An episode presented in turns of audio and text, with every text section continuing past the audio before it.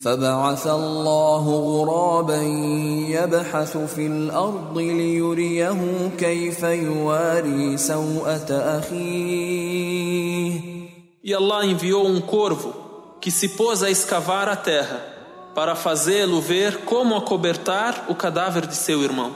Caim estava a carregar o seu irmão morto. O carregava nas costas. Não sabia o que fazer. É o primeiro homem que morre na terra. Ninguém naquele momento sabia que o ser humano deve escavar a terra e enterrar quem morre. Ele ficou perdido, inseguro, intranquilo, perdeu a segurança, perdeu a tranquilidade. Meu Deus, o que, que eu faço com meu irmão? Eu deixo ele em cima da terra, eu corto ele, eu enterro ele, eu jogo ele no mar, eu jogo ele no rio, o que, que eu faço com ele? Ficou perdido sem saber o que fazer com seu irmão. Então Deus enviou o corvo, para ensinar a Caim o que fazer com seu irmão. Dois corvos começaram a brigar, um matou o outro. Aquele que matou começou a escavar a terra, pegou o corvo morto, pegou o corvo que ele matou, o jogou na terra e cobriu. Qual foi a reação de Caim agora? Ele disse: Ya wailata.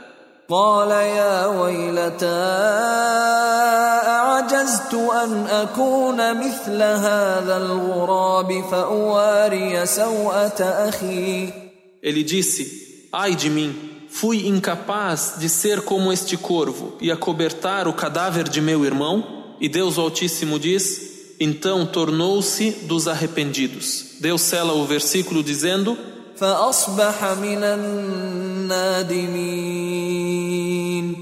No versículo anterior, فأصبح من الخاسرين, tornou-se dos perdedores. Nesse versículo, فأصبح من النادمين, tornou-se dos arrependidos. O arrependimento aqui não significa que ele se arrependeu de ter feito aquilo e voltou a Deus e pediu perdão a Deus. Se tornou dos arrependidos por causa daquilo que ele viu de consequências. Outra lição aqui: nunca fazemos algo sem pensar nas consequências. E essa é outra má qualidade que Caim teve. Não pensou sobre as consequências de seus atos. Adamun nazar fil. Bom, eu vou te matar, mas e depois de eu te matar, o que vai acontecer? O que vai acontecer comigo nessa vida? O que eu vou ganhar?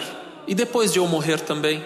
Será que eu vou ser julgado por alguém? E Caim também sabia. O pai dele é profeta e o pai dele viveu no paraíso Adão ensinava os seus filhos e contava a história dele, e contava a história dele e de Eva no paraíso, e alertava eles sobre a Shaitan, sobre o Satanás. Cuidado, o Satanás ordena vocês a corrupção, não o sigam.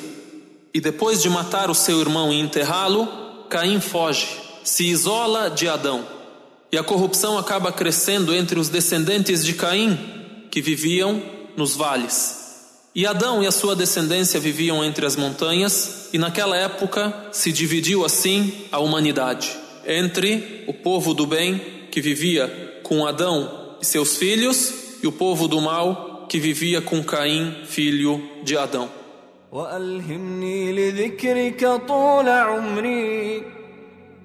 فإن بذكرك الدنيا تطيب وقل عبد الرحيم ومن يليه لهم في ريف رأفتنا نصيب فظني فيك يا سندي جميل ومرعى ذود آمالي خصيب E quero finalizar essa história citando algo da palavra do profeta sallallahu alaihi wasallam na qual ele citou a essa história, a história de Caim e Abel. O profeta Muhammad sallallahu alaihi wasallam disse certo dia: "Innaha satakunu fitna. Al-qa'id fiha khayrun min al-qa'im, wal-qa'imu khayrun min al-mashi, wal-mashi khayrun min as-sa'i." O profeta Muhammad sallallahu alaihi wasallam fala sobre o futuro e profetiza: haverá intrigas, haverá tentações, e nessas intrigas, al-qa'idu fiha khayrun min al-qa'im. Aquele que estará sentado é melhor do que aquele que estará de pé.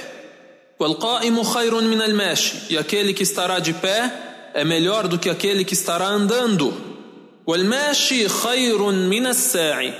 E aquele que estará andando é melhor do que aquele que estará a correr. Ou seja, ele quer dizer, quando haver intriga, quando haver briga, quando haver tentação, a pessoa deve se isolar. Aquele que senta e não participa do tumulto, nessa época de tentações, de intrigas, ele será o melhor dessas pessoas. Então ele foi perguntado, perguntaram ao profeta Muhammad sallallahu alaihi wasallam, أفرأيت إن دخل علي بيتي فبسط يده إلي ليقتلني e se alguém entrar na minha casa e estender a sua mão para me matar? Então o profeta Muhammad sallallahu alaihi wasallam respondeu: Kun kabni Adam, seja como o filho de Adão. Ou seja, não tente matar esse que invadiu a tua casa para te matar, como ele está te ameaçando. E aqui devemos fazer uma observação muito importante. Às vezes ouvimos um conselho de Deus no Alcorão ou um conselho do profeta Muhammad sallallahu alaihi wasallam em suas palavras e generalizamos esses conselhos para todos os nossos assuntos. Porém não é assim. Nós sabemos que é direito do ser humano se defender e às vezes chega a ser um dever do homem se defender. Se alguém o ameaça de morte e vai matá-lo, ele deve se defender. E se matar em legítima defesa, ele não é culpado, porque não era sua intenção matar, mas o fez para poupar a sua vida. E a legítima defesa chega a se tornar um dever para a defesa da vida de alguém, para a defesa da família, da honra, da religião e etc. Então, como o profeta Muhammad sallallahu alaihi wasallam ele disse, "Kun kabni Adam", devemos prestar atenção no texto ele logo no início disse: Innaha satakunu fitna. Essa é a ordem quando houver intriga, tentação. Você não sabe quem tem razão. Se misturou tudo, então você se isola. E também percebemos que o exemplo do filho de Adão, o exemplo de Abel, briga entre irmãos. A briga entre família, a briga entre irmãos, é sua obrigação se isolar. Agora, no que diz respeito à defesa frente a um inimigo, é minha obrigação se defender. Perceberam então a diferença? É meu dever a legítima defesa. É meu dever defender a causa justa. Porém, quando é algo que tem intriga entre irmãos, entre pessoas do mesmo grupo e que carregam o mesmo ideal, kun kabni Adam. Em outro hadith, o profeta Muhammad sallallahu alaihi wasallam também nos cita algo sobre a história de Caim e Abel. قال رسول الله صلى الله عليه وسلم لا تقتل نفس ظلما الا كان على ابن آدم الأول كفل من دمها لأنه كان اول من سن القتل Toda alma que é morta injustamente, o primeiro filho de Adão terá uma parte de seu sangue, porque foi o primeiro a matar. Foi o primeiro a, entre aspas, tradicionalizar o assassinato. Cada pessoa que é morta no mundo, o primeiro filho de Adão, Caim, tem uma parte da culpa, porque foi o primeiro a matar. Ele que tornou o assassinato uma tradição. Entendemos isso mais ainda quando ouvimos o profeta Muhammad sallallahu alaihi wasallam dizer: "Man sanna fil Islam sunnatan hasana, falahu ajruha wa ajru man amila biha ila yawm al-qiyamah, min ghairi an yanqusa min ujurihim shay'a." Aquele que estabelecer uma boa tradição, uma boa ação, ele terá a recompensa de todos aqueles que fizerem igual a ele até o dia do juízo, até o dia do fim do mundo, sem diminuir das boas ações, dos méritos que eles vão ter em nada. Eu estabeleci algo bom e as pessoas me seguiram. Você ensinou a alguém, você o orientou, você o ensinou a religião, você ensinou a ele a leitura do Alcorão, você ensinou a ele a oração, você se dedicou e as pessoas te ouviram, as pessoas aprenderam de ti, e esse que aprendeu ensinou a outro, a outro, a outro, todos esses têm méritos, têm hasanat, têm boas ações que serão cogitadas para eles pelas boas ações que eles vão fazer. Todas essas boas ações serão calculadas para ti, porque você é que estabeleceu essa tradição. Você que incentivou. Podemos então dizer: aquele que incentivar uma boa ação terá a recompensa de todos aqueles que o seguirem, sem diminuir da boa ação e dos méritos das boas ações desses que fizeram em nada.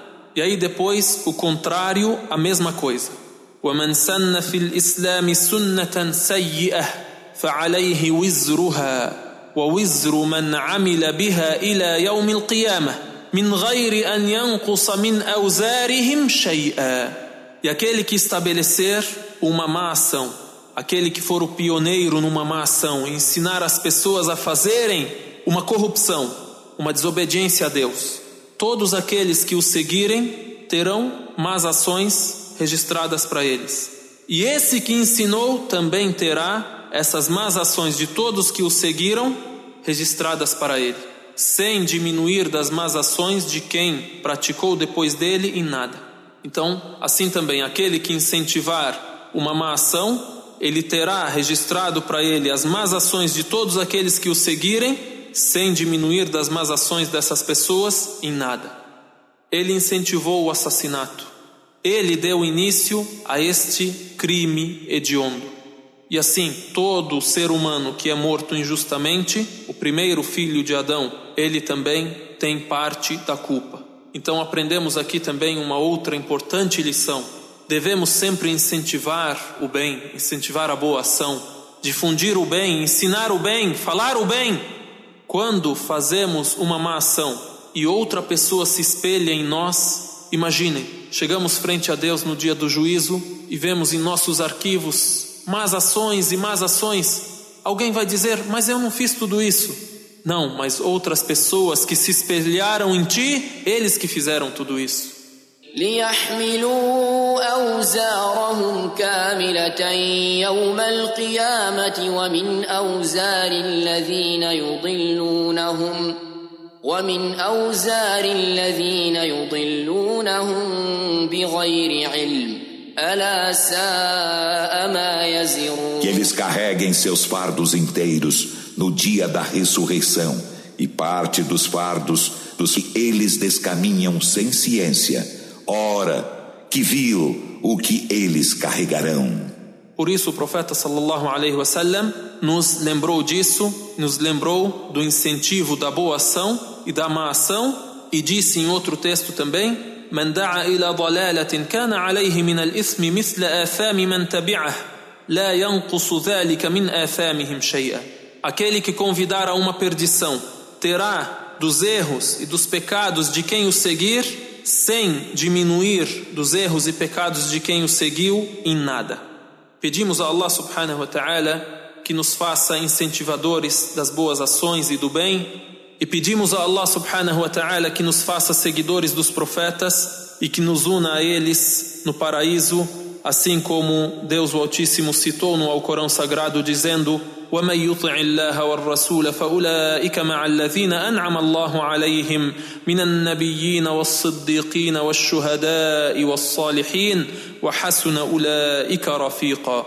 E quem obedecer a Allah e ao mensageiro, estes estarão com aqueles a quem Deus agraciou entre An-Nabiyyin, os profetas, Siddiqin, os verazes, Shuhada, os mártires, Salihin e os íntegros. وحسن أولئك رفيقا e que boa companhia é a companhia destes. وصل على النبي وآله ما ترنم في الأراك العندليل